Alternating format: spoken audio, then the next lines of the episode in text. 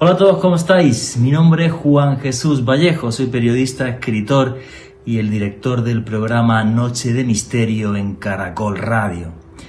Yo creo que la gran pregunta que tenemos todos los seres humanos desde que nacemos es si realmente hay un más allá, si cuando llega el fin de nuestras vidas comienza una nueva existencia. Y hay testimonios sobre esto muy inquietantes de personas que han estado clínicamente muertas.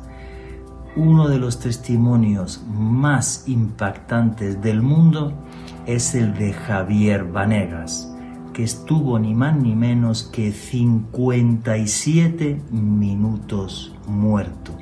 57 minutos en otro sitio que no era este. Su testimonio les impactará y les hará reflexionar sobre qué es la vida y sobre si existe o no un más allá. Por eso les recomiendo que no se pierdan el podcast del último programa de Noche de Misterio, Testimonios del Más Allá. Compañía. Noche de Misterio. Jesús Vallejo.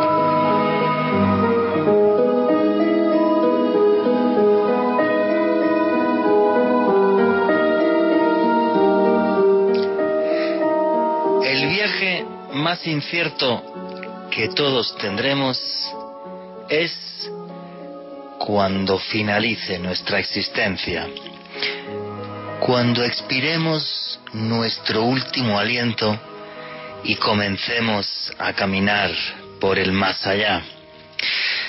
La verdad que no no anhelo que llegue este momento, no tengo ninguna prisa, pero también quiero decirles que no le tengo a ese instante ningún miedo. No creo en la muerte y es una convicción propia. Después de dos décadas investigando lo más insólito, sí estoy convencido de que la vida sigue, aunque también he de reconocerlo, de reconocerles que no sé exactamente cómo sigue esa vida en el más allá.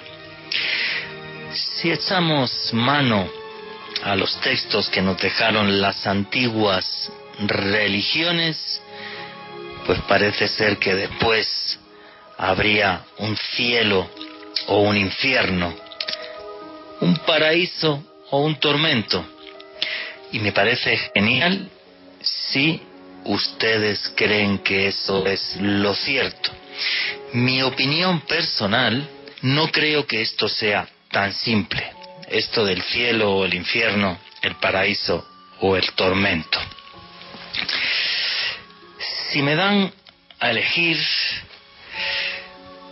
pues la verdad que para mí esto del paraíso, pues yo no lo tengo tan claro. Si yo pudiera elegir, ¿vale? Y les hablo de mi muerte, no de la suya, obviamente, que espero que llegue dentro de mucho tiempo.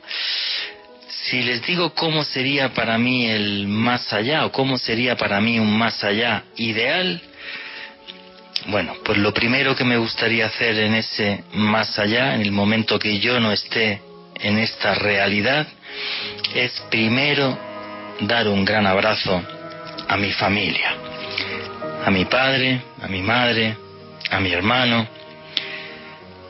Después de eso, después de ese instante, me gustaría asistir a lo que los antiguos vikingos llamaban el Valhalla, a su particular paraíso, sentarme con mis amigos, tomar buena cerveza, comer carne asada, divertirme junto a los míos en una fiesta casi eterna, para al final, después de mucho tiempo, enfrentarme a los gigantes de hielo en la batalla definitiva donde se decidirá el futuro del universo.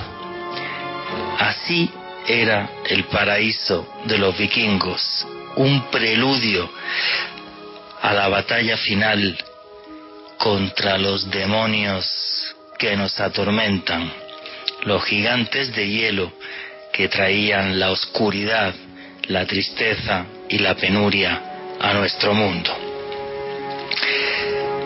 Para mí la vida siempre fue lucha, lucha por expresar mis ideas, por descubrir otros lugares, otros mundos que están en este. Lucha porque jamás termine mi curiosidad. En resumen, la lucha eterna que hay entre las luces y las sombras, que es eterna en el universo y en nuestra existencia. De eso nos hablan también los textos de las religiones más antiguas. Entiendo que a muchos de ustedes mi particular paraíso les habrá aterrado y me imagino que les apetecerá uno mucho más plácido. Mucho más, por ejemplo, como el estilo, el estilo de nirvana que nos hablan los budistas y los hindúes. Una paz eterna en la que uno está fundido con Dios, con esa energía que creó el universo. Y si, por ejemplo, para ustedes su particular más allá es ese, le animo a que lo busquen en su interior. Seguro lo encontrarán. Lo bueno que tenemos los seres humanos es que nos gustan cosas diferentes, distintas, diversas. Eso nos hace mejores personas, que cada uno busque su propio camino. El mío creo que fue siempre el de un guerrero. Los antiguos samuráis que mantuvieron a Japón inconquistable durante mil años tenían un código de conducta que se conocía como el Bushido. Basándose en el budismo zen, seguían siete reglas inquebrantables. Si alguna de ellas se rompía, no te podías reencarnar. Si llevabas esas siete reglas de una forma recta a lo largo de tu vida, tenías asegurada la reencarnación. Por eso cuando rompían una de esas siete reglas, se hacían el famoso seppuku o arakiri. Las enseñanzas de los samuráis extraídas del budismo zen provienen de un libro que se escribió hace siglos. Esta obra se llama Agakure, que significa escrito en las hojas. A día de hoy es un texto que partes de él se le enseñan a los niños en las escuelas en Japón. El precepto principal de esta obra, del Agakure, es que la vida es hermosa, nuestra existencia es bella, porque es efímera, porque tiene un final. Por eso, señores, jamás se olviden de vivir día a día, segundo a segundo porque les aseguro que lo que hacemos en esta vida sí tiene un eco en la eternidad. Y es más, creo que Dios es tan sabio, tan poderoso, tan bondadoso, que tiene para cada uno de nosotros nuestro particular más allá, nuestro particular paraíso o infierno, cada uno el suyo y creo que además nuestro paraíso, el de cada uno de ustedes, está repartido por un fascinante, bello e infinito multiverso que Dios o los dioses crearon para que siempre fuéramos libres. Buenas noches, noctámbulos. Mi nombre es Juan Jesús Vallejo. Lo que queráis seguirme en redes sociales, mi Twitter es arroba Juan. Vallejo, Juan J. E. Vallejo, en Instagram y en Facebook, Juan Jesús Vallejo. Y este programa es Noche de Misterio.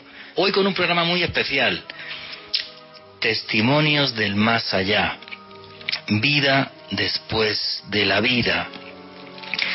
Algo sobre lo que se lleva escribiendo varias décadas, que arrancó eh, sobre todo un escritor eh, y psiquiatra que era Raymond Moody, con su libro Vida después de la vida, y las experiencias de personas que habían estado clínicamente muertas. Él recoge un montón de testimonios y se da cuenta que siguen una serie de paralelismos. Hace algo más de un mes y medio hicimos un programa hablando y entrevistando a Esteban Cruz, a un buen periodista, amigo, eh, porque sacó eh, su último libro que va sobre vida después de la vida.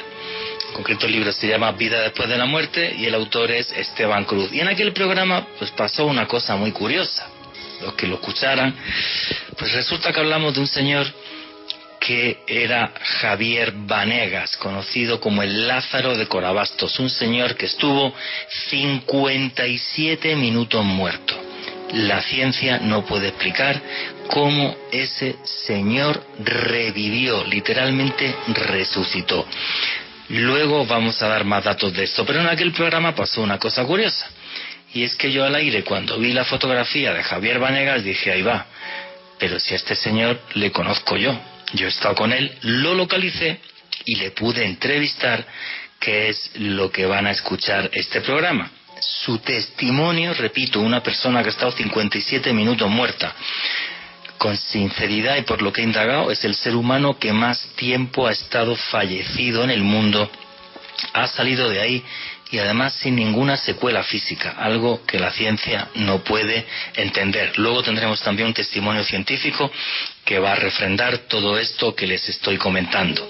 Y como siempre aquí, en Noche de Misterio está nuestro amigo y querido compañero Alejandro Bernal. Buenas noches, ¿cómo estás? Buenas noches, Juan Jesús. Un saludo para usted, también un saludo para Edwin en la consola. Y desde luego también un gran abrazo y saludo para toda la familia del misterio que nos escucha en directo a través de las diferentes frecuencias de Caracol Radio en toda Colombia y en el mundo a través de nuestra página web caracol.com.co todos reunidos como siempre en nuestra tertulia del sábado en la noche porque el misterio es cultura. Y hoy vamos definitivamente hablar de un tema muy impactante Juan Jesús, eh, me atrevería a decir que uno de los misterios más grandes del universo, como es la vida después de la vida y desde luego testimonios impactantes de personas que han estado en ese límite. Efectivamente, sobre todo el de Javier Vanegas, por cierto, tengo que mandar un saludo a Javier Lara, que estaba escribiéndome por Twitter, que nunca le saludamos y siempre está escuchando el programa. Pues un fuerte abrazo, Javier Lara, que es un incondicional nuestro. Bueno, pues lo que tenemos es una entrevista a Javier Vanegas. Como dije, todo esto surgió en un programa de hace un mes y medio le pude localizar porque además le estaban buscando para un canal de televisión internacional muy importante a ver si lo conseguían entrevistar y lo pudieron eh, entrevistar y es un testimonio que me impactó. Lo que les voy a poner el programa de hoy es en riguroso directo. Alejandro y yo hemos tenido un par de semanas de vacaciones, que yo creo que es una cosa súper positiva. Y eh, pude entrevistar a Javier Vanegas aquí en mi casa con mi celular. A mí es un testimonio que me impactó muchísimo. Me llevé una gran lección de vida. Javier Vanegas es un señor que era un habitante de la calle cuando le sucede esto en el año 2013. Hoy día está totalmente transformado después de esta experiencia. Eh, dejó el consumo de estupefacientes, está total y absolutamente rehabilitado y es más, en su barrio, muy al sur de Bogotá, intenta ayudar a otras personas que pasaron por lo mismo que él pasó. Una experiencia que le transformó por lo que vio. Yo quiero que escuchen esa entrevista íntegra, que eso va a ser toda esta primera hora de programa, repito, a mí es una entrevista que me impactó muchísimo y cuando en la introducción hablaba que creo que cada uno tenemos nuestro particular más allá, lo dije de corazón, como todas las cosas que digo en este programa cuando agarro el micro de Caracol Radio y me oyen muchas miles de personas. Yo creo que Dios es tan sabio que hizo un multiverso donde cada uno tenemos un más allá. Y Javier vio su particular más allá, toda una lección de vida que ha hecho que un señor que era un habitante de la calle, un adicto al bazuco, saliese de esa porquería para rehacer su vida por completo y ayudar a otros para que salgan de ese infierno. Muchos pensarán que si Dios hace un milagro, tiene que hacerlo con una persona tremendamente virtuosa para que le dé una segunda oportunidad. Yo después de entrevistar a Javier Vanega, lo que creo es que Dios es tan sabio que rescata al que quiere de la muerte para que nos dé a todos nosotros una lección de humildad, para que no nos creamos tan sabios ni nos creamos tan virtuosos. Y no me quiero enrollar más y quiero que empiecen a escuchar esta entrevista a Javier Vanegas. Edwin, ¿me pones por favor el corte de audio número uno? Pues estoy aquí esta tarde en mi casa y tengo la suerte de estar con Javier Vanegas, que es una persona que desde mi punto de vista debería de ser mucho más conocida aquí en Colombia de lo que es, porque hasta donde yo he investigado es una de las personas, por no asegurar directamente la persona, que más tiempo ha estado clínicamente fallecida, sin que los médicos tengan explicación para lo que sucedió. Pero para contarnos todo esto yo creo que es mucho mejor que lo haga Javier directamente. Javier Vanega, buenas tardes, ¿cómo estás? Buenas tardes, eh, gracias por haberme invitado. Eh, aquí vengo pues a narrarles eh, mi historia, una historia donde tiene mucho, mucho de qué contar. Eh, en realidad, pues esto es el 2003. Vamos a contarlo todo desde el principio, bien, bien, bien. Toda tu historia arranca en el 2003. Hace justo siete años. 20 de octubre. ¿Qué sucede el 20 de octubre del 2013 cerca de Corabastos? Sucede, nosotros eh, ingresamos al sitio de trabajo con mi esposa, eh, cinco y media de la mañana llegamos allá empezamos, eh, cuando llegamos, resulta que había una muchacha que se llama Sandra Alia La Chata. Ella se queda mirándome a mí y ella me dice, ¿qué hubo, Sarco? ¿Quién es esa hembra? Pues, cuando ella me dice eso, yo pues me impresioné y me vuelvo y le digo, esa hembra, esa hembra es la mamá de mis hijos. ¿Por qué? ¿Algún problema? y ella se queda mirándome. Entonces ella tenía una pipa en la mano y un frasco de alcohol estaba totalmente fuera de cabales, en su cuento estaba. Ella empezó a formarse su propia película diciendo que yo tenía una moza, empezando a formar su propia historia, su propia película, eh, inventándole chismes a mi esposa. Llegamos en el momento en que mi esposa se sale de, de, ir a también y le hace un reclamo, le dice que qué tiene ella para contarle. Y ella llega y le dice que yo me la pasaba en la bodega ya de las naranjas, que yo tenía una moza, que tenía una moza y que ella me vendía las trabas a cinco mil pesos que ella me la vendía a cinco mil y que yo les daba para comprar pollo y que ella, mientras yo estaba con la moza en la carreta, que es que ella nos cuidaba. Imagínense esa película. Entonces, en ese momento dado, pues yo me, me todo y me fui a hacerle reclamo a ella. Fui y le hice el reclamo cuando ella tenía un cuchillo de esos de cortar papa pequeñitos y ella lo sacó en la chaqueta así y me cogió, cogió cuchillo de la punta y me aruñó por debajo del brazo, me aruñó. Y ese aruñón me rompió el corazón tres milímetros y medio. En ese momento la principal testiga de todo, pues mi esposa que estaba conmigo, eh, fue la que me auxilió, la que me cogió y me llevó hasta el CAMI, llegando al CAMI, o sea, en ese momento, perdón, lo que sucede es que a ti te acuchillan. Ella te acuchilla por debajo de la axila y tú sientes una punzada ¿Y sigues actuando Sigo normal o trabajando, sigo trabajando normal. Me voy a volar un pantalón allá. Cuando yo me agacho, siento algo caliente que me, me baja por acá y me manda la mano así debajo del, del sobaco, así. Cuando me sale toda unta de sangre, mi mujer lo primero que dijo: Ay, papito, papito, esa malparida le dio. Y ahí mismo llegó y ella me cogió y me terció y me, me auxilió a llevarme al CAMI, que estábamos a, una cuadra prácticamente ahí. Y llegando a la, a la entrada del CAMI, yo me escurrí, me desmayé. Me auxiliaron los médicos ahí y me colocaron un pedazo de espaladrapo tapándome el hueco para que no me siguiera saliendo más sangre. en ese instante llegó, eso fue cuestión de minutos, llegó la ambulancia y me recogió. Me recogió la ambulancia, nos dirigimos hacia el hospital de Kennedy.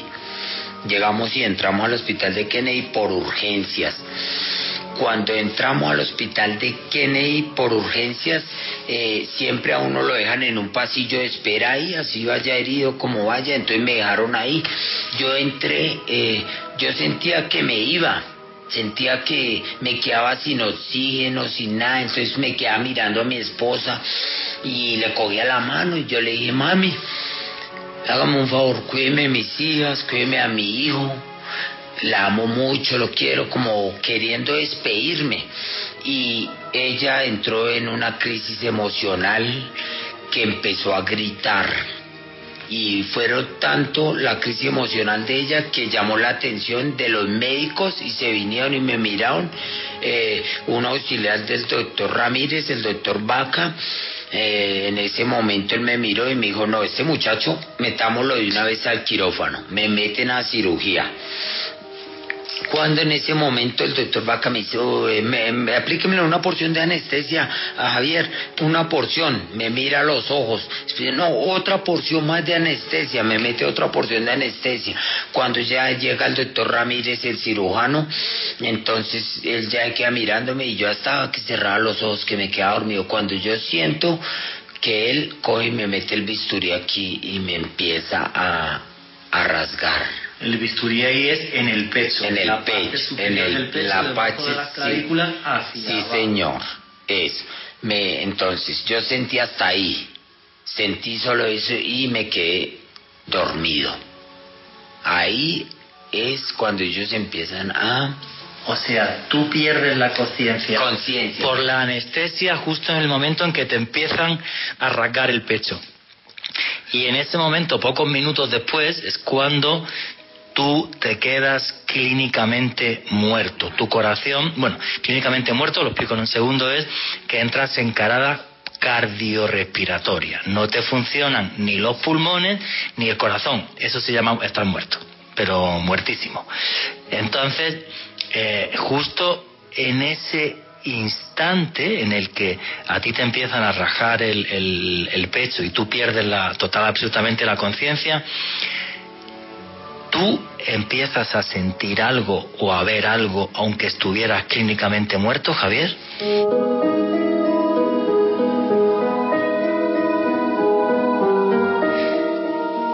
Y aquí seguimos en Noche de Misterio con la entrevista a Javier Vanegas, posiblemente la persona que más tiempo ha estado fallecida en el mundo. Precisamente, además, le acabo de escribir al doctor Miguel Ramírez, que fue el que lo atendió, eh, que está escuchando el programa y nos puso un Twitter. Muchísimas gracias, doctor, por estar escuchando el programa.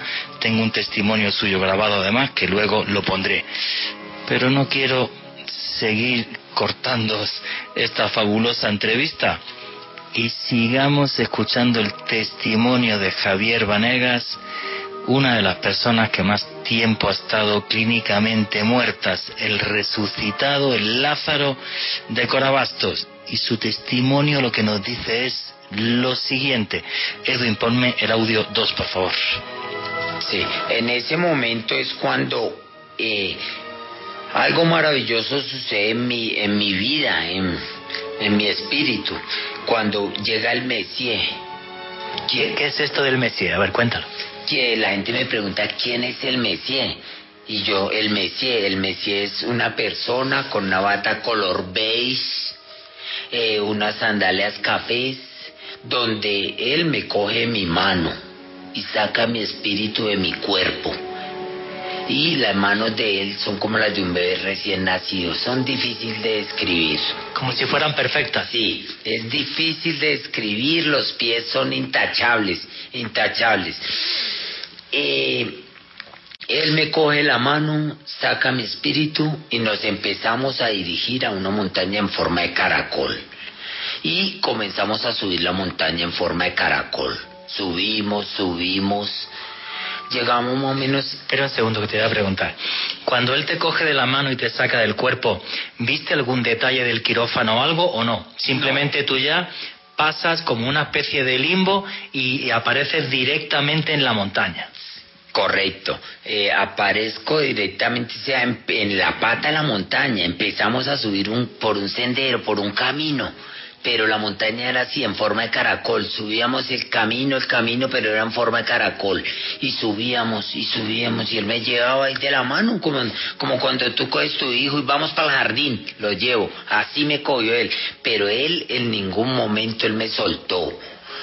Una pregunta, Javier, ¿pudiste ver la cara de ese señor o nunca? Solo, solo el cuerpo, pero el rostro no. En ningún momento verle el rostro porque él estaba tapado con una capota. Le pude ver sus manos detallar muy bien, los pies muy hermosos. Es algo, algo difícil de escribir, algo maravilloso.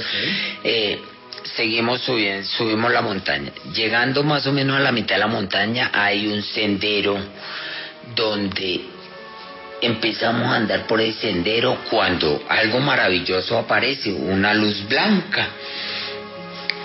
Cuando yo me quedo mirando y miraba el cielo y el cielo se veía total, totalmente blanco.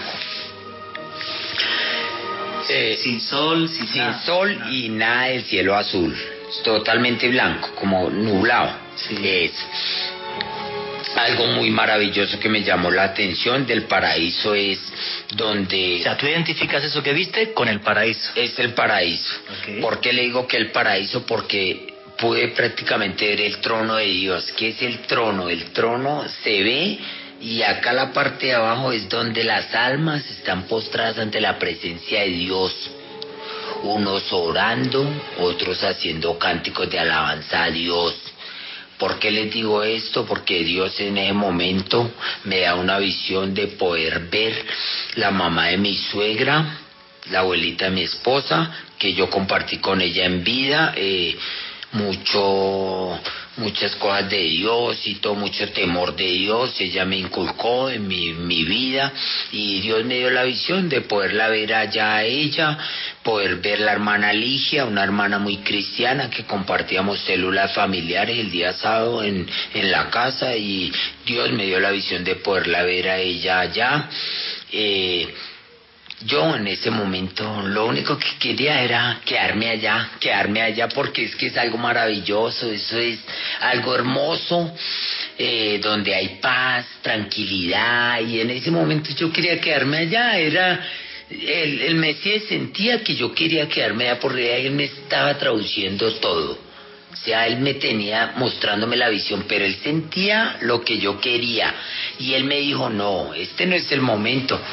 Y él me dijo, este no es el momento porque usted tiene que volver a la tierra a compartir esta visión que Dios le está dando para para que mucha gente también, para ayudar a mucha gente. Una pregunta, Javier. Tú estás entonces, subes esa montaña en forma de caracol y hay un momento que tienes esa visión desde la montaña de lo que entendemos que es el paraíso.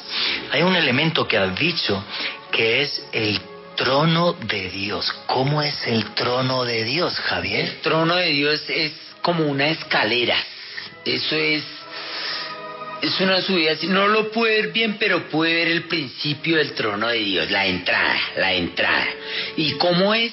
Es como una escalera así y había como una especie de, de alfombra, no sé, se veía como brillo alrededor, a los lados como de oro, como... Dorado. No, como dorado, como un color dorado. Eso es algo difícil de escribir, pero es muy rico, o sea, eh, sentir ese, ese, esa visión en ese momento, estar uno allá, porque uno quiere quedarse allá. y esa luz, me imagino. Otra pregunta. Em, tú dices que viste un montón de personas que estaban alabando a Dios, que estaban haciendo cantos a Dios, estaban vestidas de alguna forma, con túnicas, alrededor se veían cosas, árboles, alguna cosa. ¿Cómo era e, e, ese cielo?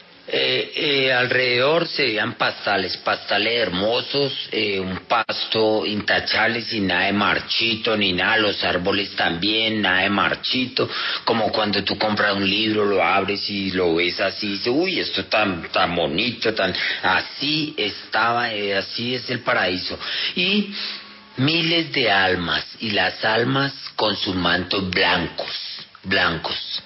Las únicas dos personas que me dio la visión fue la abuelita de mi, de mi esposa y la hermana Ligia, que ellas sí no tenían la capota del manto que tenían, sino Dios me dio la visión de verlas su rostro, su rostro bien enfocado y lo disfruté mucho, no, no, yo quería quedarme allá y es algo maravilloso, pero no era mi oportunidad, no era mi día. Es que en ese momento tienes esa visión, ves a personas allegadas a ti que fallecieron dentro de ese paraíso, pero este Señor que tú identificas con Dios mm, te dice, no amigo, todavía no es tu momento, no es el momento de que estés acá, aunque te quieras quedar en el paraíso. Y continúa ese paseo por la montaña entonces.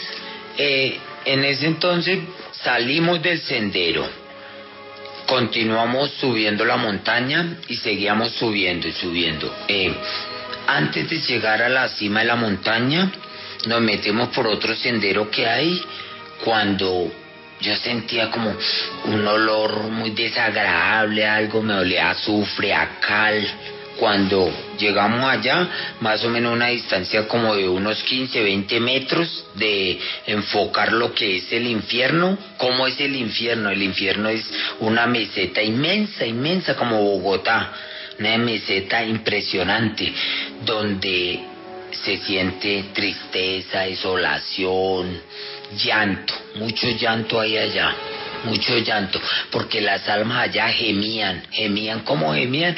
Ah, auxilio, auxilio, ayúdeme, ayúdeme. Y en ese entonces el Mesías me da la visión de poder ver un primo de mi esposa que me lo presentó hace 13 años en unas circunstancias muy desagradables para mi vida. Eh, en el momento que ella me lo presenta, él le gustaba, él es sofilio, sofilio. La zoofilia, hacer, tener sexo con animales. Con animales, correcto. Ella me lo presenta, eh, fue una presentación, yo le dije a ella, esta presentación ha sido una de las más desagradables de mi vida porque en ese momento él estaba en pantaloneta cuando entramos a una pieza y me lo presentó y él delinquía y robó por una joyería y todo y él estaba en pantaloneta y le cogió los senos a mi esposa, sea, a la prima le gusta cogerle los senos y él cogió delante de nosotros y penetró una gallina ahí y la mató. La, la gallina hizo y pum, ahí quedó y yo quedé pero impresionado, le dije a mi esposa, vamos, vamos. Y entonces Dios me da la visión de poder ver el finado Giovanni de la banda de los Giovanni de Patio Bonito. O sea, eso es Em, un familiar de tu esposa y luego otra gente. Ahora me vas a contar, ahora me vas a contar esta, esta banda que viste. Cuando están en el purgatorio, ¿cómo están encadenados, envueltos en fuego?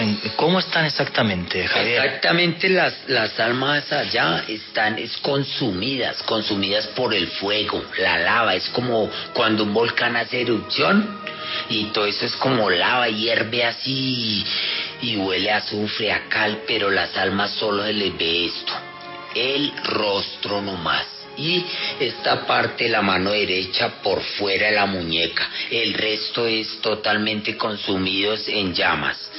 Y eh, las almas gemían. Entonces, ¿por qué le comento esto? Porque en ese momento, cuando el Mesías me está dando la visión y yo veo, enfoco la cara del primo de mi, mi esposa, por encima del fuego corrió una gallina corría la gallina por encima del fuego y él con esta mano bregaba a coger la gallina, la bregaba a coger.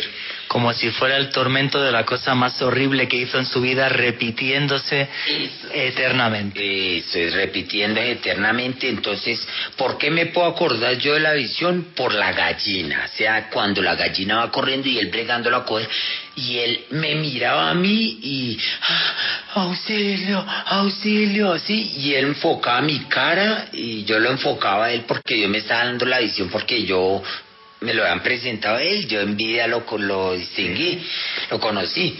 Y me dice que en ese infierno ves a otras personas que tú conocías. ¿De qué conocías a esas personas? ¿Quiénes eran? Eh, también tuve la oportunidad de, Dios me dio la visión de poder ver eh, a Darío, eh, a Lirio Cano y Rafico.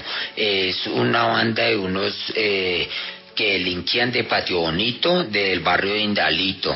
Entonces la banda de los Alirio Cano.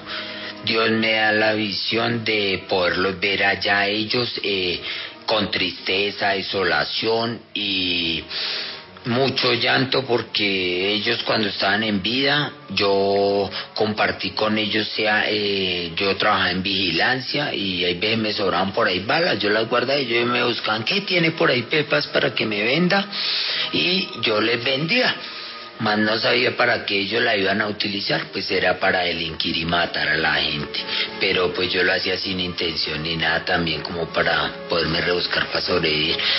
Y en ese momento Dios me da la visión de poder enfocar a los tres hermanos.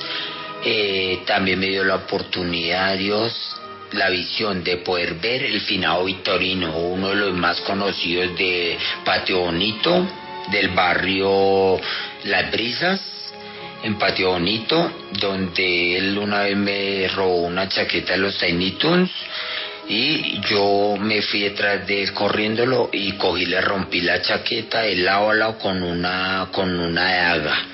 Y él se llevó la chaqueta así rota y Dios me dio la visión de poderlo ver allá consumido en las llamas en el infierno.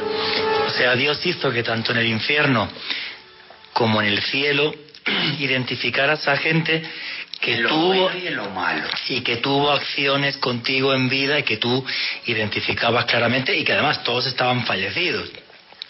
Sigue esa visión del infierno y luego ese Messier, ese Señor, ¿a dónde te lleva o qué haces con él? Eh, estamos allá, después ya el Messier ya me ha dado esta visión. Eh, él sentía que yo no quería quedarme ahí, porque yo estaba totalmente desagradado, con desagradable para mi vida, o sea, ese, ese ambiente, ese ambiente no era el mío. Entonces cogimos, dimos la vuelta, él en ningún momento me soltó de la mano, en ningún momento me soltó de la mano. Cuando yo tuve la visión, siempre él me tuvo de cogido de su mano maravillosa. Y empezamos a descender la montaña, descendimos. Cuando llegamos a la pata de la montaña, él me soltó.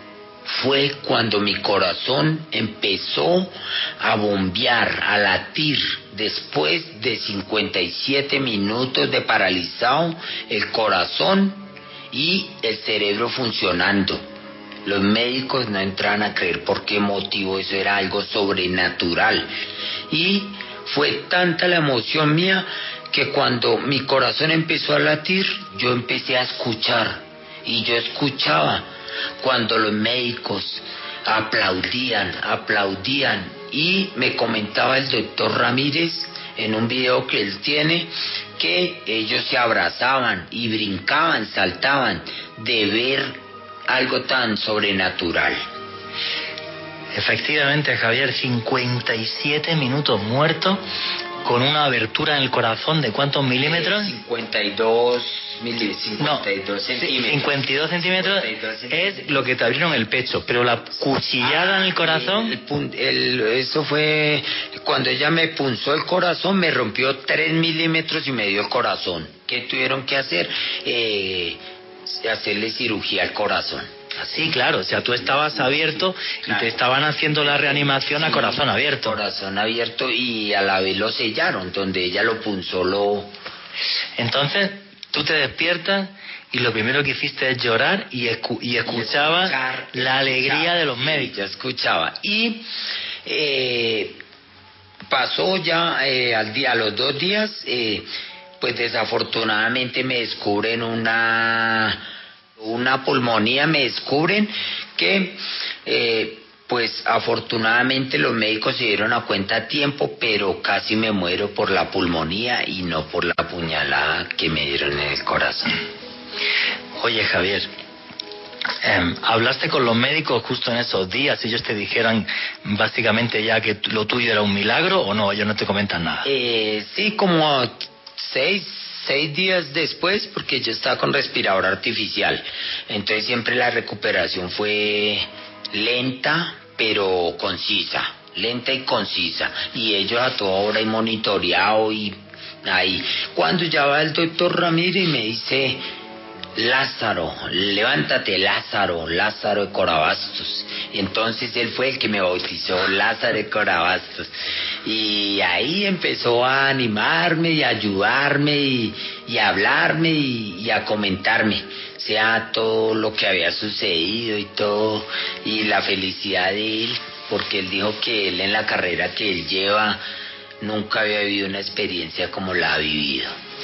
Javier, ¿tú eres consciente que tu caso clínico es único en el mundo? O sea, 57 minutos de, parada cardiorrespiratoria, con el corazón abierto más de 3 milímetros de una puñalada. Eh, Javier, tú deberías de estar muerto y estás aquí. ¿Por qué crees que estás aquí entre nosotros, Javier? Pues yo creo que estoy aquí porque si Dios no quiso que yo me quedara ese día en el paraíso que yo quería quedarme, era porque Dios me dijo, tienes que volver a la tierra. Tengo que volver y volví aquí a la tierra con un propósito. El propósito es de Dios, de poder ayudar a mucha gente, poder sacarlos de las drogas y que sean no es no es es duro es duro salir de las drogas pero no es imposible porque si uno tiene fuerza voluntad y si uno aprende a dominar su mente aprende a dominar sus emociones nunca es tarde y nada es imposible en la vida. Javier tú cambiaste tu vida por esta experiencia y fuiste capaz de salir de, problemas con drogas y, demás cosas, ¿fue realmente una experiencia que te transformó como ser humano?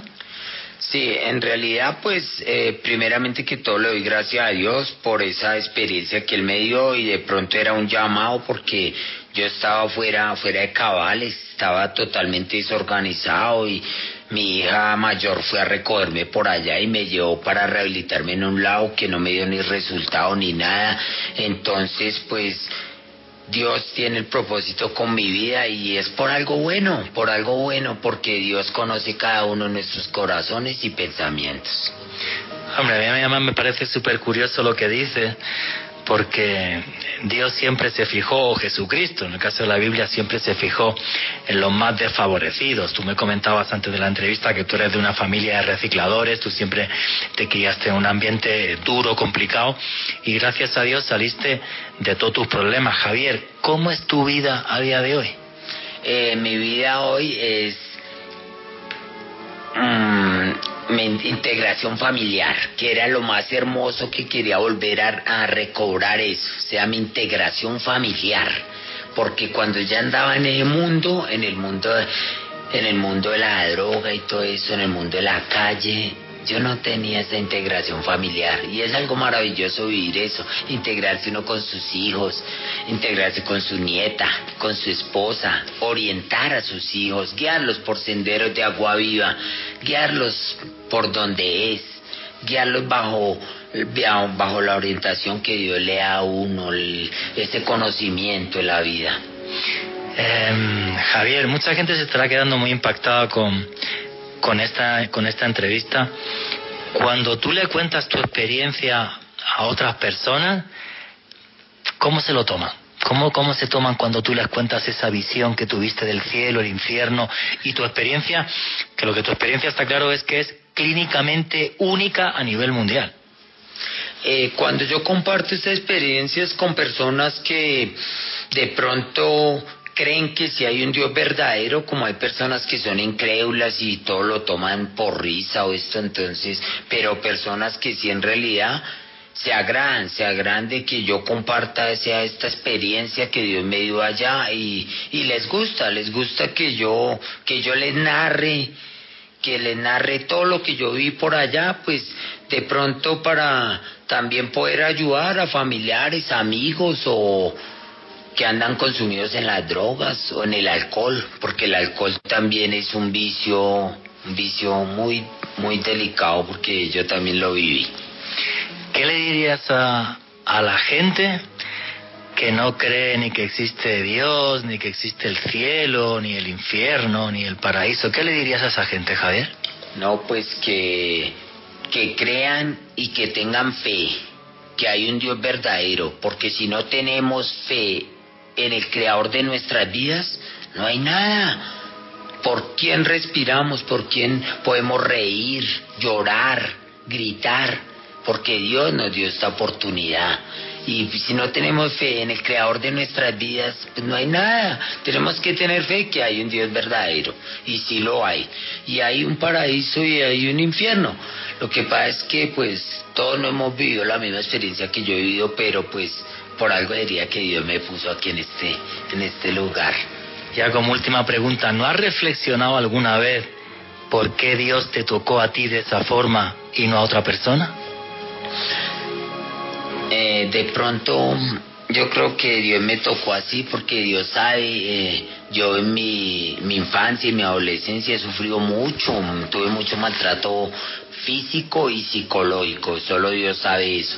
Y Dios quiso que yo pues saliera también de eso y cambiara y fuera diferente para para, como le digo, poder de aquí a mañana en el proyecto que llevamos con mi esposa y con, con el marido de ella, que es pastor de una iglesia, para poder montar eh, como un acojamiento para muchachos de la calle y todo, y poder ayudar, orientar, guiar. Eh, hablarles de lo que uno ha vivido y de lo que uno ha sufrido y uno se sumerge, eh, nos hundimos pero sumergimos, gracias a Dios.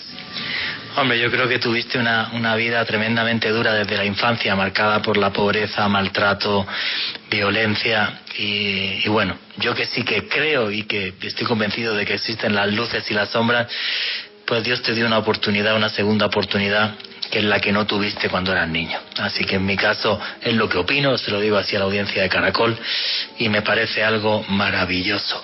Javier Vanega, muchísimas gracias por compartir tu experiencia con, con toda la audiencia de Caracol Radio. Bueno, gracias a usted por esta invitación. Eh, espero pues que no sea la primera ni la última y seguir adelante, seguir adelante y muchas, muchas bendiciones de parte de Dios. Muchas gracias, amigo. Bueno, señores, pues esta ha sido la entrevista a Javier Vanegas. A mí, como ser humano, aparte de como periodista, sí reconozco que es una entrevista que me impactó muchísimo. Lo que dije ahí al final cuando estaba en casa hace unas semanas lo vuelvo a reiterar. Yo sí que creo en las luces y las sombras y creo que a este señor, pues la luz le dio una segunda oportunidad y es un testimonio que desde mi punto de vista nos debería de llenar a todos de humildad. Y quizás como en la Biblia, y eso que yo no soy ni católico, ni cristiano, ni nada, soy agnóstico, pero parece ser que esas luces se fijan también en los más desfavorecidos para darles una segunda oportunidad y que nos puedan llegar a dar una lección de vida. Esa es mi opinión personal. Alejandro Bernal, ¿qué te pareció la entrevista con Javier Vanegas? Pues Juan Jesús realmente impactante desde el punto de vista periodístico, impresionante lo que este señor describe. Y a nivel personal, a mí me pega muy duro este testimonio, porque gran parte de mi vida, Juan Jesús, la viví en un barrio muy cercano a Corabastos, es decir, conozco mucho el contexto, conozco la zona, conozco este tipo de personas que tienen que ganarse la vida día a día trabajando en, en esta plaza de mercado y creo que tratando de jugar al escéptico sin serlo, porque creo mucho en el testimonio de Javier, eh, digo dos cosas al respecto, y es que primero, este señor no ha ganado ni un solo peso por todo esto que nos contó, por las entrevistas que le han hecho, no solamente en Colombia, sino en otras partes del mundo. Este señor no se ha hecho millonario inventando esto, un testimonio que él vivió, una verdad que tuvo en su vida una segunda oportunidad que se le presentó y creo que es bastante entrañable lo que él comenta. Eh, creo que no se parece en lo absoluto a otros testimonios de experiencias cercanas a la muerte y eso lo hace muy valioso. Pero sí deciros una cosa, el periodismo se basa en hechos. Esto le pasó a un quirófano, 57 minutos muerto. Luego vamos a poner el testimonio del doctor Ramírez. Y yo consulté a un amigo mío en España, un amigo mío médico, y me dijo, no solamente es imposible clínicamente, sino que este señor, si sobrevivió, debería ser mm, nada, o sea, con tal cantidad de daños cerebrales que balbucearía y poco más, nada. No tiene explicación científica alguna y eso es un hecho. Continuamos con Noche de Misterio.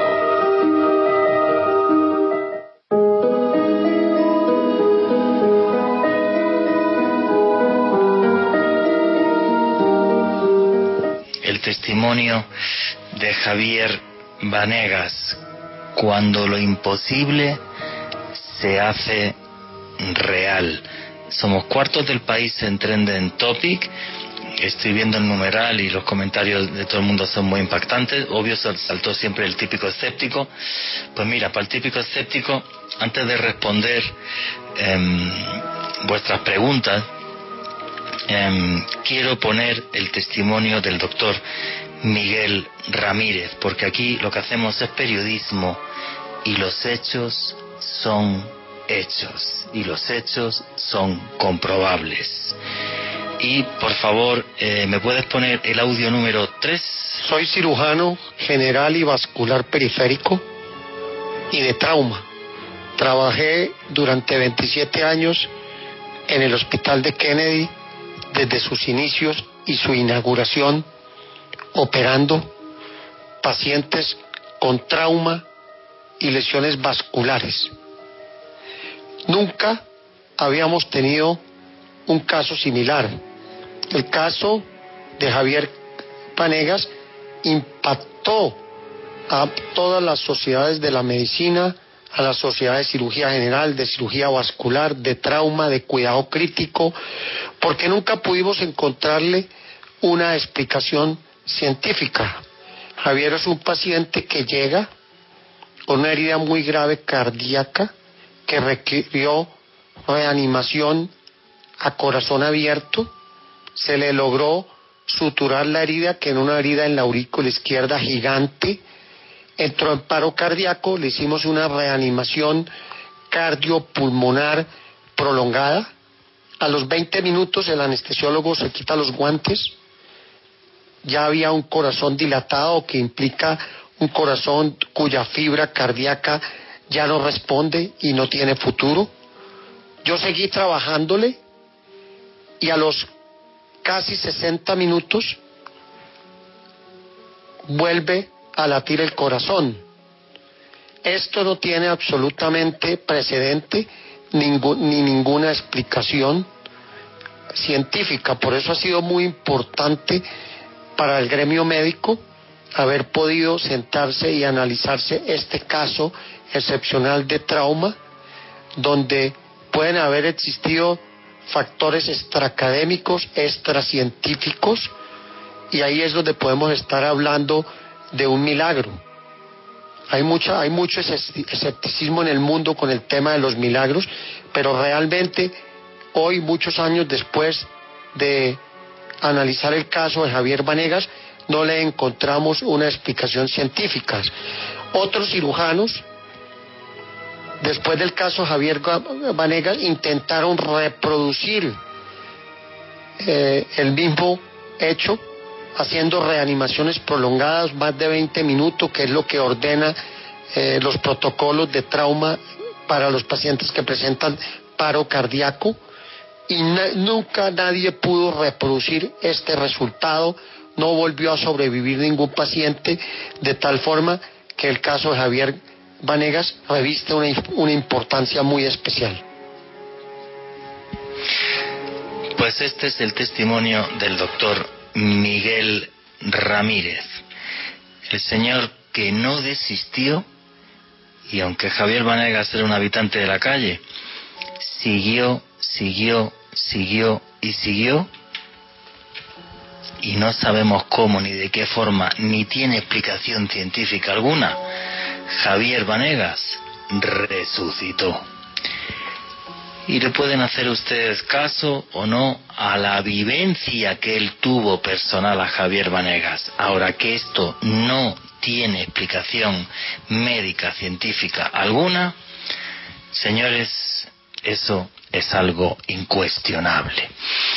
Pero bueno, Alejandro Bernal, hay otros casos también de resucitados que son tremendamente impactantes. Tú me comentabas que tenías el, habías buscado el caso de una señora que es médico y que resucitó y que le sucedió algo tremendamente excepcional.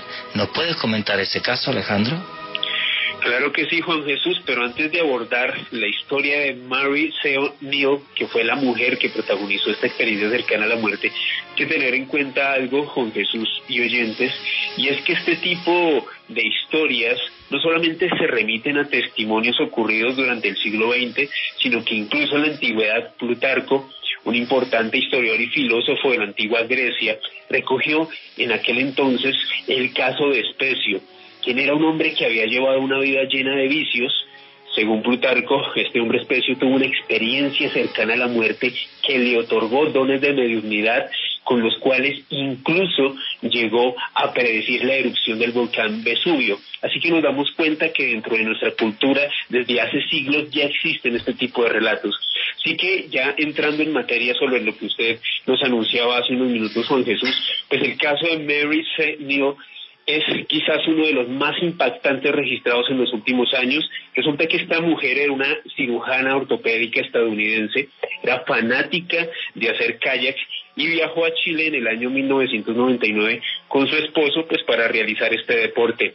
Resulta que ella, mientras estaba pues practicando este hobby, sufrió un accidente dramático. Esta señora quedó atascada en una cascada allá en Chile mientras practicaba kayak que estuvo sumergida bajo las aguas durante varios minutos, aunque intentó desesperadamente salir de ahí, no pudo. Así que mientras perdía la conciencia, mientras el agua inundaba sus pulmones, esta señora comenta que tuvo una experiencia cercana a la muerte donde observó a varios ángeles. Ellos se le acercaron ella comentaba que estaba en un espacio totalmente onírico, no estaba precisamente en esa cascada, en ese lugar donde estaba practicando kayak, sino en un lugar totalmente mágico, como si fuera un paraíso. Estos ángeles se le acercaron y uno de ellos le dijo, que uno de sus hijos, llamado Willy, esta mujer tenía tres hijos, y el menor, que en ese entonces tenía seis años, pues este ángel le dijo que su hijo Willy iba a fallecer a los 18 años y que ella tenía que regresar a la vida porque tenía que ser el apoyo para su marido y para su familia, pues para hacerle frente a este dolor tan tremendo. Esta mujer pudo ser revivida pues debido al trabajo de los paramédicos y lo más impactante, Juan Jesús y oyentes, es que cuando Willy, en efecto, su hijo menor, pasaron los años, cumplió 18 años y estaba en Estados Unidos. Resulta que este chico fue víctima de un atraco, estaba en ese momento hablando por teléfono con su madre. Su madre, al, saber que su hijo estaba siendo pues eh, víctima de un robo en ese momento, le dijo que no pusiera resistencia porque recordó esa profecía, ese mensaje que ese ángel le había dicho 12 años antes en Chile. El chico salió corriendo, los ladrones se llevaron el teléfono móvil y aparentemente no pasó nada.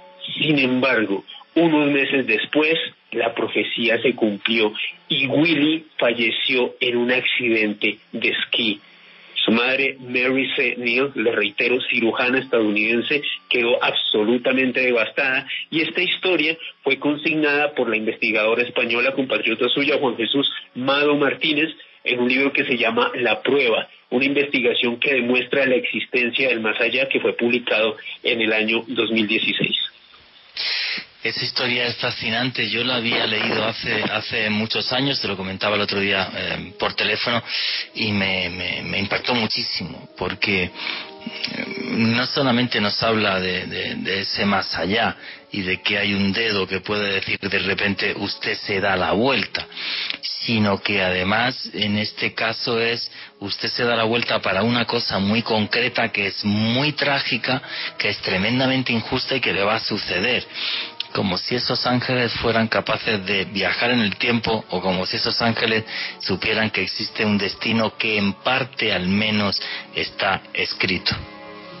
Fijémonos, Juan Jesús, que por ejemplo, de acuerdo a estas investigaciones de Mado Martínez, eh, según las pesquisas que ella pudo realizar con varios testigos, también con médicos que han tratado este tipo de casos, alrededor del 50% de las personas que experimentan una ESM, que son las siglas de experiencia cercana a la muerte, desarrollan mediunidad espontánea y de acuerdo a ella, pues este tipo de premoniciones desde luego estarían mediadas por el contexto cultural en el cual pues ha vivido esta persona. Les, les ponía un ejemplo hace unos minutos, el mismo Plutarco en la antigua Grecia, según pues citaba este caso de especie, un hombre que pudo pues eh, hacer una profecía sobre la erupción del volcán Vesubio, pero creo que es muy impactante realmente el caso de esta mujer, esta médica Mary Senning, que pudo profetizar la muerte de su propio hijo.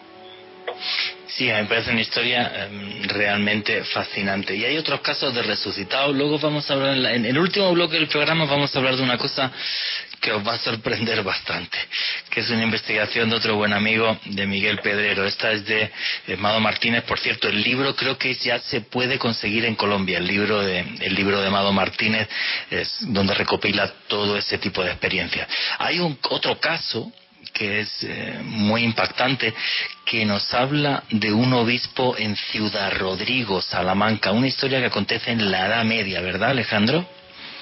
Sí, Juan Jesús, y como tal, pues hay que hacer un contexto histórico. Era el siglo XIV en, en su país en natal, en España, eh, pues eh, en ese momento la península ibérica, no solamente España, estaba sumida en una gran crisis, había una gran cantidad de problemas sociales y económicos, también un ambiente de constante guerra. Y en este contexto, pues resulta que el señor Pedro Díaz fue nombrado obispo de Ciudad Rodrigo en Salamanca, en España. Comentan los cronistas de la época que este señor pues tenía una vida licenciosa, un hombre que estaba muy eh, apegado a la gula, a la lascivia, a la lujuria, o sea, no tenía una vida nada santa. Sin embargo, pues este señor tenía varios contactos en, la, en el mundo eclesiástico y por eso había sido nombrado pues obispo de la ciudad Rodrigo en Salamanca. Resulta que este señor después de un tiempo, después de haber tenido este nombramiento, cayó enfermo y pues los médicos le recomendaron guardar cama durante un tiempo prudencial. Resulta que mientras este señor se estaba recuperando, el criado de la casa durante varias oportunidades le comentó haber tenido sueños, terribles visiones en los cuales, por ejemplo, en una oportunidad se le acercó y le dijo que había tenido un sueño donde había visto al señor Pedro Díaz rodeado de demonios quienes le decían que estaban esperando el momento para llevarse el alma de este hombre, de Pedro Díaz. Díaz se burló del criado, sin embargo, varios días después, este mismo sirviente volvió a acercarse al obispo y le dijo que había tenido nuevamente un sueño en donde había visto que los demonios eran unos perros negros que también estaban esperando el momento para llevarse su alma al infierno. Nuevamente el señor, el obispo Pedro Díaz se burló pero lo más impactante, Juan Jesús, sucedió unos días después, cuando este mismo criado se le volvió a acercar al obispo y le dijo que había tenido un sueño donde ya lo había visto muerto, que ya no había demonios, sino ya había muerto, y que él al intentar salvarlo había sufrido quemaduras en sus manos. El criado le mostró las manos al obispo Pedro Díaz, las tenía quemadas y esto produjo una catarsis tan brutal en el obispo que al día siguiente literalmente fue a la iglesia a confesarse, a, a pedir perdón por todos sus pecados. Pues resulta que el señor Pedro Díaz falleció, según los registros históricos, el día, bueno, en, mayo de 1343, hicieron unas grandes honras fúnebres, pero lo impactante de este caso es que, de acuerdo a los registros históricos, al cuarto día de su velación, de los oficios fúnebres que se estaban celebrando en Ciudad Rodrigo, este señor despertó y comenzó a hablarle a todas las personas que se encontraban en la iglesia en ese momento. Y les dijo lo siguiente, lo voy a leer muy rápidamente, no huyáis de mí, porque como verdaderamente estuve muerto, ahora estoy vivo. Sabéis que mi ánima salió del cuerpo, fue llevada a juicio y condenada para siempre, porque en la confesión que yo hice, pues no hablé de todos mis pecados. Como dato particular, en este momento, al día de hoy, en Ciudad Rodrigo, en Salamanca, España, se encuentran dos tablas junto al sepulcro del obispo, dos tablas que hablan sobre esto que les acabo de comentar, un obispo que resucitó varios días después de su muerte. Una historia que yo descubrí en Ciudad Rodrigo cuando vi las tablas, no sabía de ella y la publiqué hace, madre mía, más de 20 años. Las tablas son impactantes porque se ve cuando él se levanta de la tumba, eh, del ataúd, cómo la gente eh, sale corriendo en una escena de pánico. Es tremendamente curioso. Continuamos con Noche de Misterio.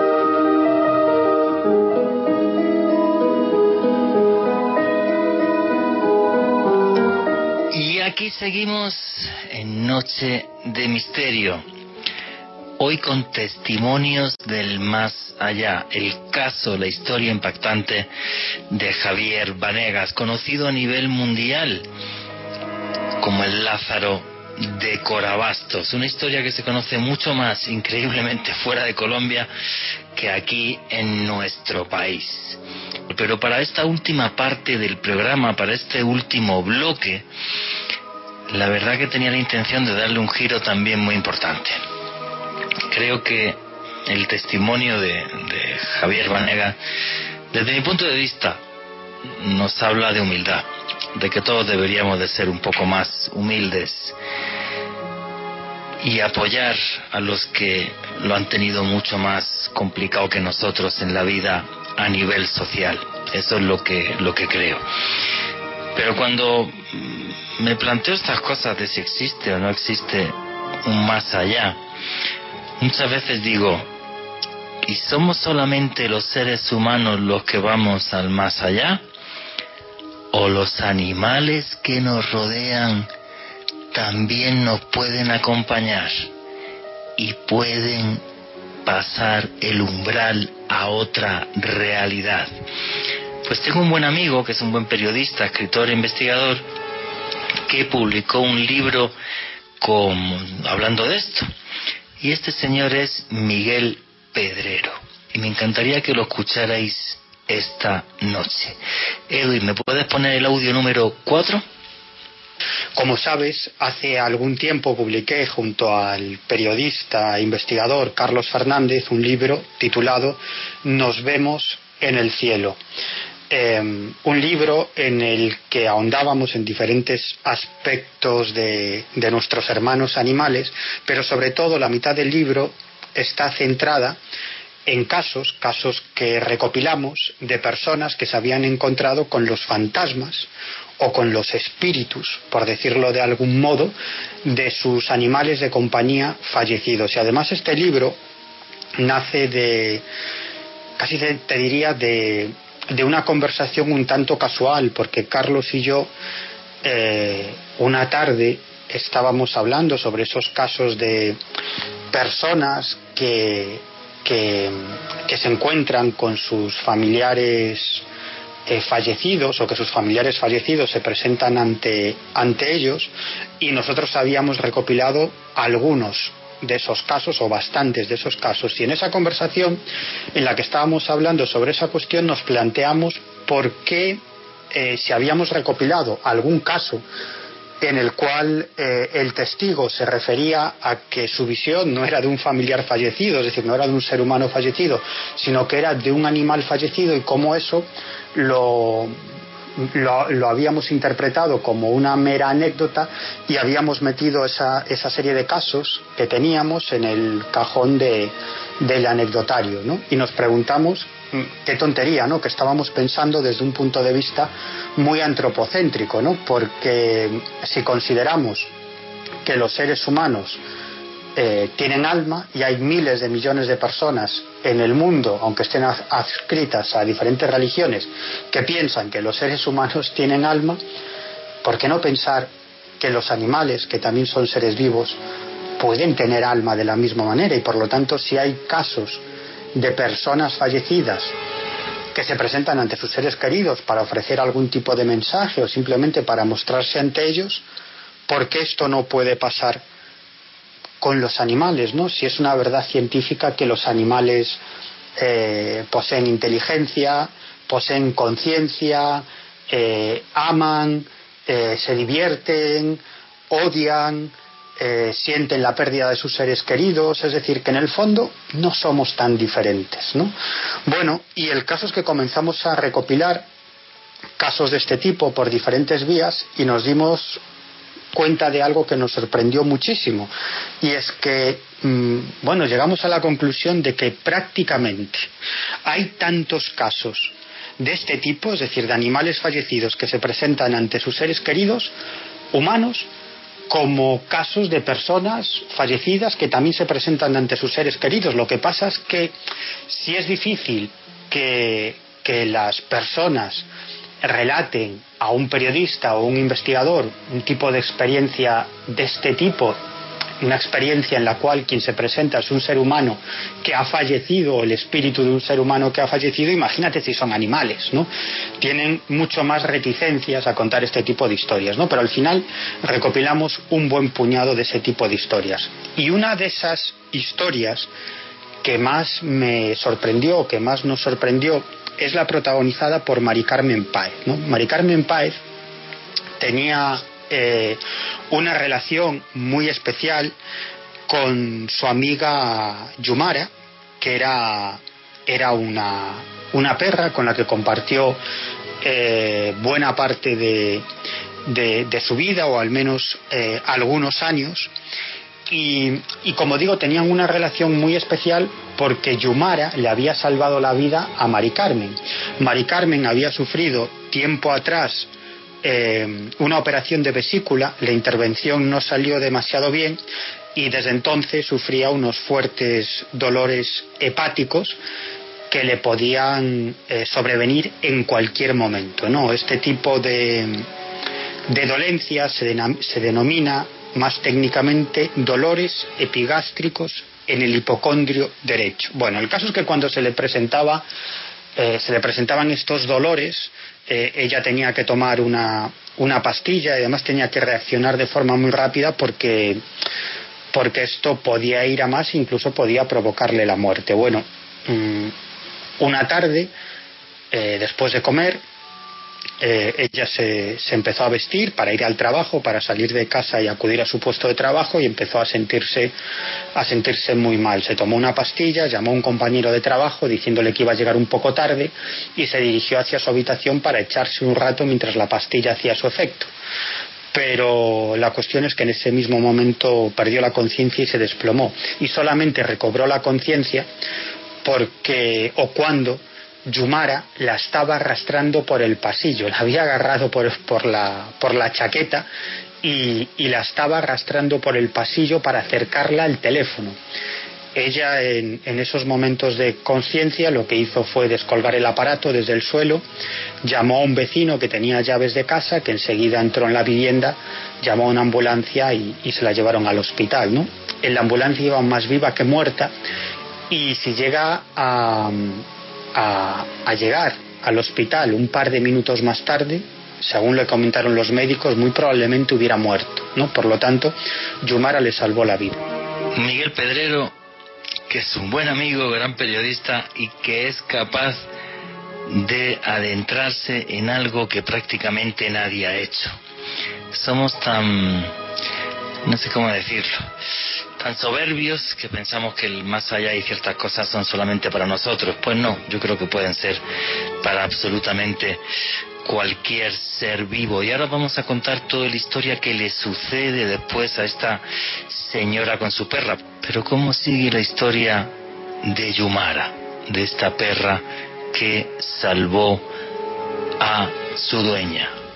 Pues se lo va a contar Miguel Pedrero en este audio. El caso es que, bueno, por el inexorable paso del tiempo, Yumara acabó falleciendo y, claro, Mari Carmen la echaba muchísimo de menos. Sin embargo, o al mismo tiempo, comenzaron a suceder una serie de extraños fenómenos, ¿no? de la que no solamente eh, ella fue testigo, sino también algunas de sus amigas a las que yo pude entrevistar. Y, lo que empezó a suceder es que eh, una tarde en la que varias amigas estaban en, en, su, en su casa, de pronto escucharon un, ruido. ¿no? Era el ruido de un muñeco, un muñeco de, de plástico cuando lo aprietas ¿no? y, y hace un ruido un ruido muy característico, ese muac muac. Era un muñeco con el que jugaba Yumara y, y además una de sus amigas pues solía jugar Yumara, una de las amigas de Mari Carmen, de esa manera, ¿no? Tirándole el muñeco y Yumara pues eh, lo agarraba con la boca y cada vez que, que, apretaba su boca pues hacía ese sonido tan característico, ese muac muac, ¿no? Y, claro, al escuchar ese sonido de forma repetida, pero ¿qué, es ese sonido? Es el muñeco, pero ¿dónde está el muñeco? ¿no?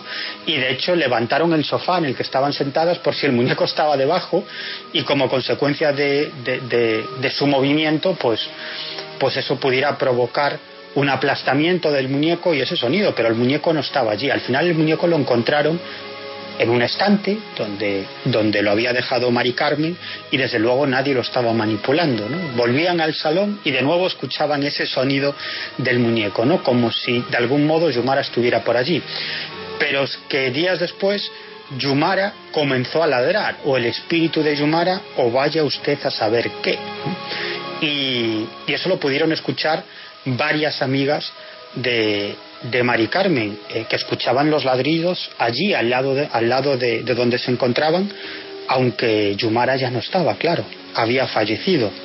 Em, en otra ocasión, también fue muy curioso porque me contaba Mari Carmen que eh, una mañana un vecino fue a avisarla, no me acuerdo muy bien por qué, a casa, llamó al timbre y, y, bueno, no, no, encontró a Mari Carmen porque estaba trabajando. ¿no?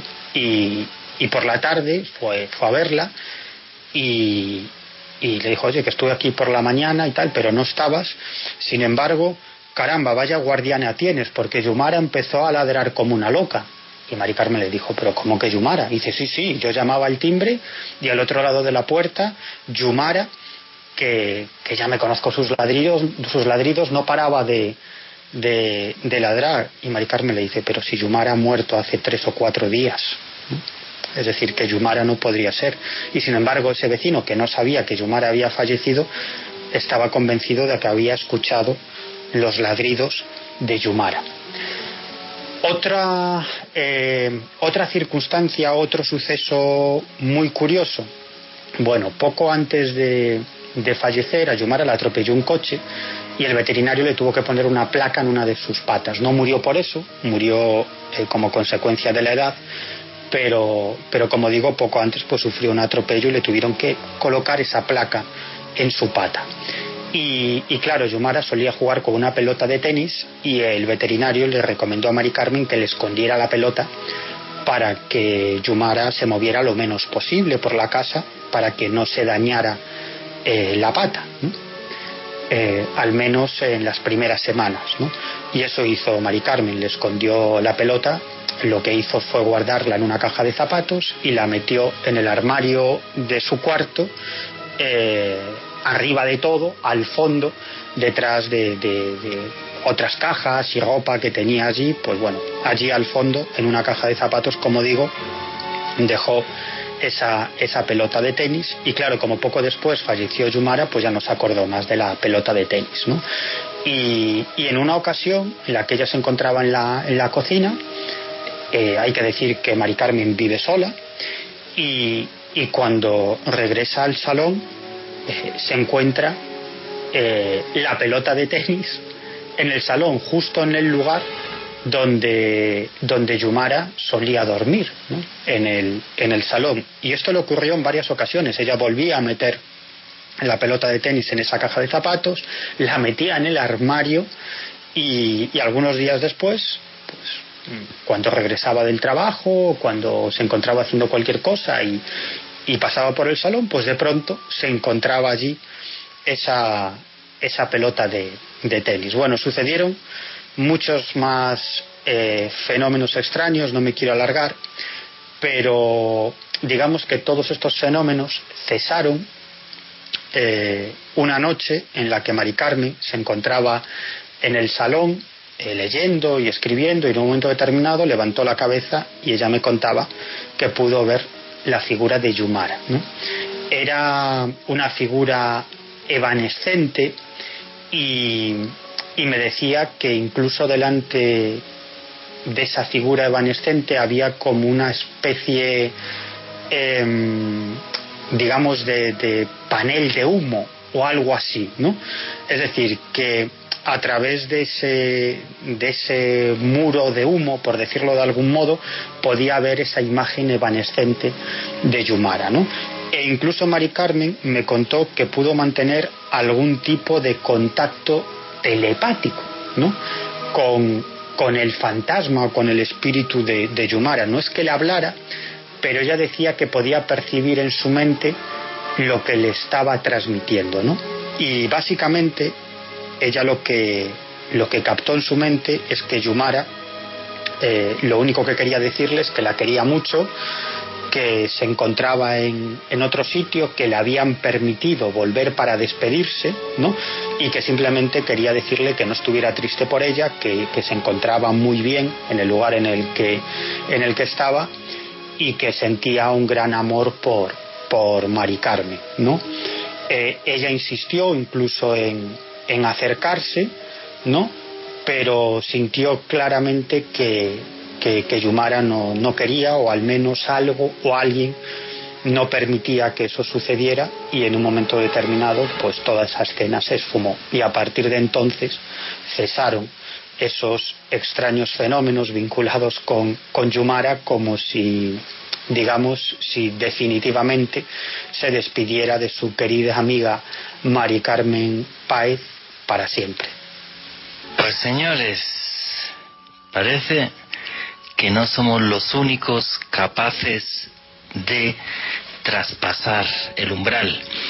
Me imagino que todos los que tienen mascotas, como me pasa a, mí, a un servidor aquí, eh, con mi perro, y ahí está por el vídeo levantándome la mano Alejandro Bernal, él con su gata, pues pensamos que efectivamente son algo más que un compañero eh, sin más. Y yo creo que los veré en el más allá. Pues sí. ¿Que piensan que estoy loco? Me parece genial. Es su opinión. ¿Creen ustedes también realmente que los animales que son básicamente incluso parte de nuestra familia pueden acompañarnos al más allá. Alejandro Bernal quería comentar algo. Juan Jesús, eh, hay que tener en cuenta que, por ejemplo, la primatóloga Jane Goodall, quien durante mucho tiempo eh, en su vida, más de 30 años estuvo en Tanzania conviviendo con primates, es la persona que inspiró la película Gorilas en la Niebla con Sigourney Weaver, pues resulta que esta mujer publicó un artículo que hace algunos años llamado Espiritualidad en los primates, Juan Jesús, y lo impresionante es, que esta mujer, de acuerdo a sus investigaciones, a sus observaciones con estos animales, con los chimpancés en Tanzania, se percató que muchos de ellos se reunían cerca a una cascada y entraban como una especie de estado místico, se les erizaba el vello, comenzaban a balancearse de un lado para otro, como si hicieran una especie de proto-ritual religioso, estableciendo a esta cascada, a esta fuente de la naturaleza, como una especie de deidad para ellos. Pero Jane Goodall no es la única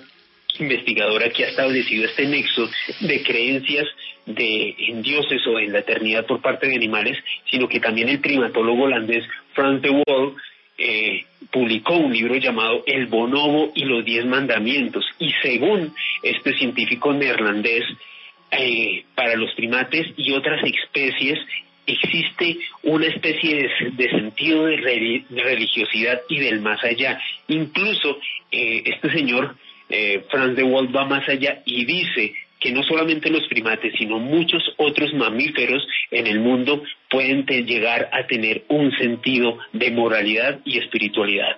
Lo que dices, la, religión de los primates, yo he leído muchos artículos hace tiempo en un periódico muy conocido en España hubo toda una serie de artículos em, sobre los sobre primates y, curiosidades de los primates y me parecían fabulosos. Efectivamente, ya son muchos los primatólogos que han visto y que han podido comprobar y que han podido filmar. Hay alguna filmación también en YouTube que podéis ver de esto. Cómo llegan primates, en este caso concreto también era cerca de un río y empezaban como a tirar piedras en un sitio concreto y a entrar en trance. Eso fue lo que yo vi en aquel vídeo que me impactó eh, tantísimo. Como si ellos identificaran un lugar como sagrado, un lugar como si fuera un teléfono para hablar con el más allá, como nos pasa a los seres humanos cuando van a la Catedral de San Pedro en Roma o al Muro de los Lamentos a Jerusalén o cuando van a la Meca. Exactamente lo mismo. Así que yo creo que no somos tan diferentes.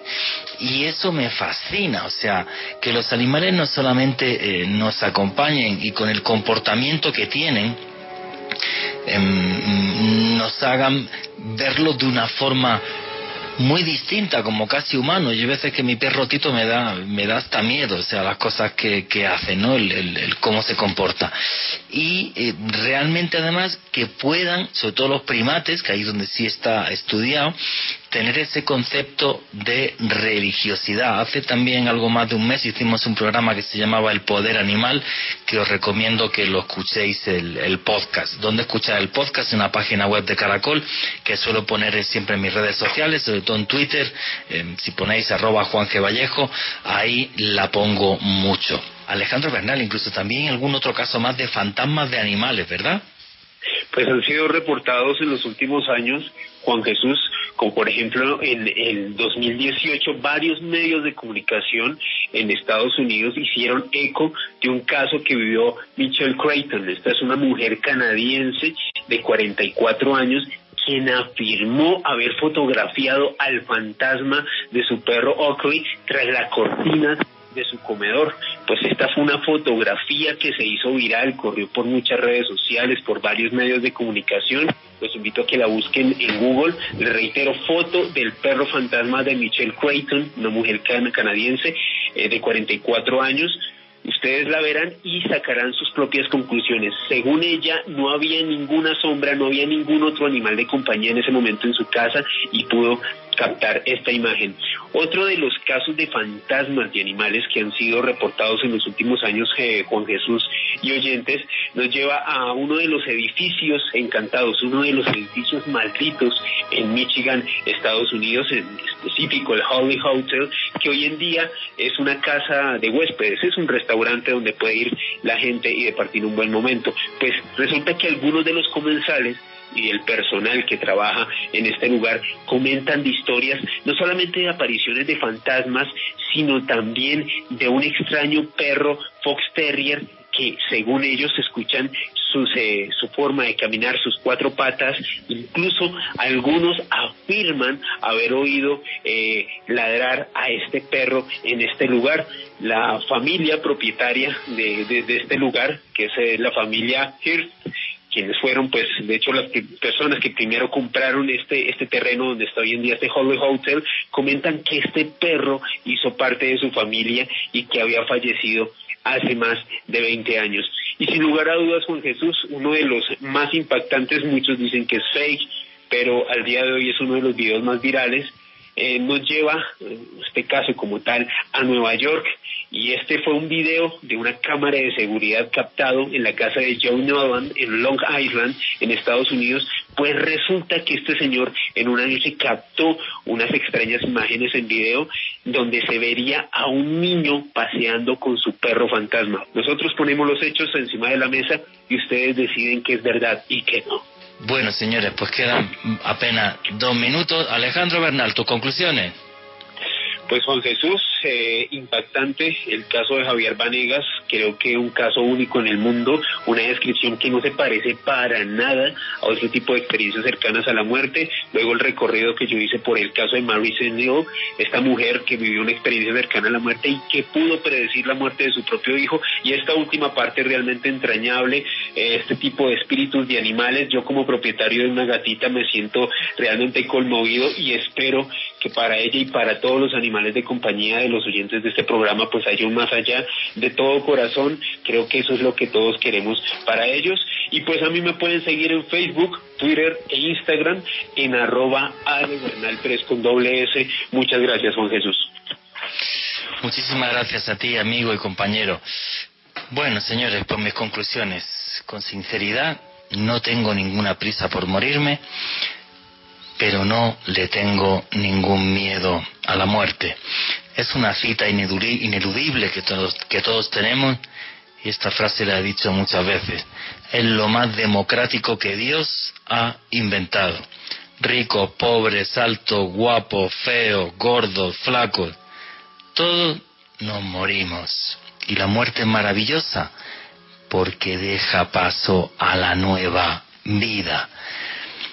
Yo veo nuestra existencia, como cuando nos hablan los hindúes del famoso samsara.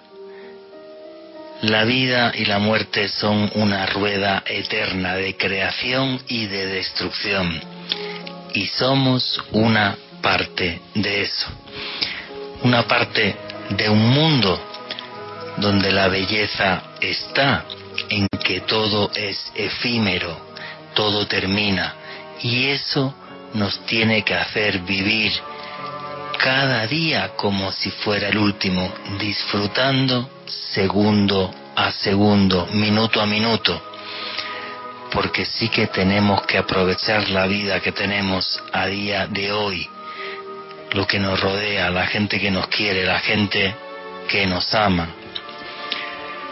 Qué hermoso es vivir. Y les aseguro que esto no termina cuando dejamos de respirar. La curiosidad y el misterio son parte de esa vida, una parte especial, mágica y única.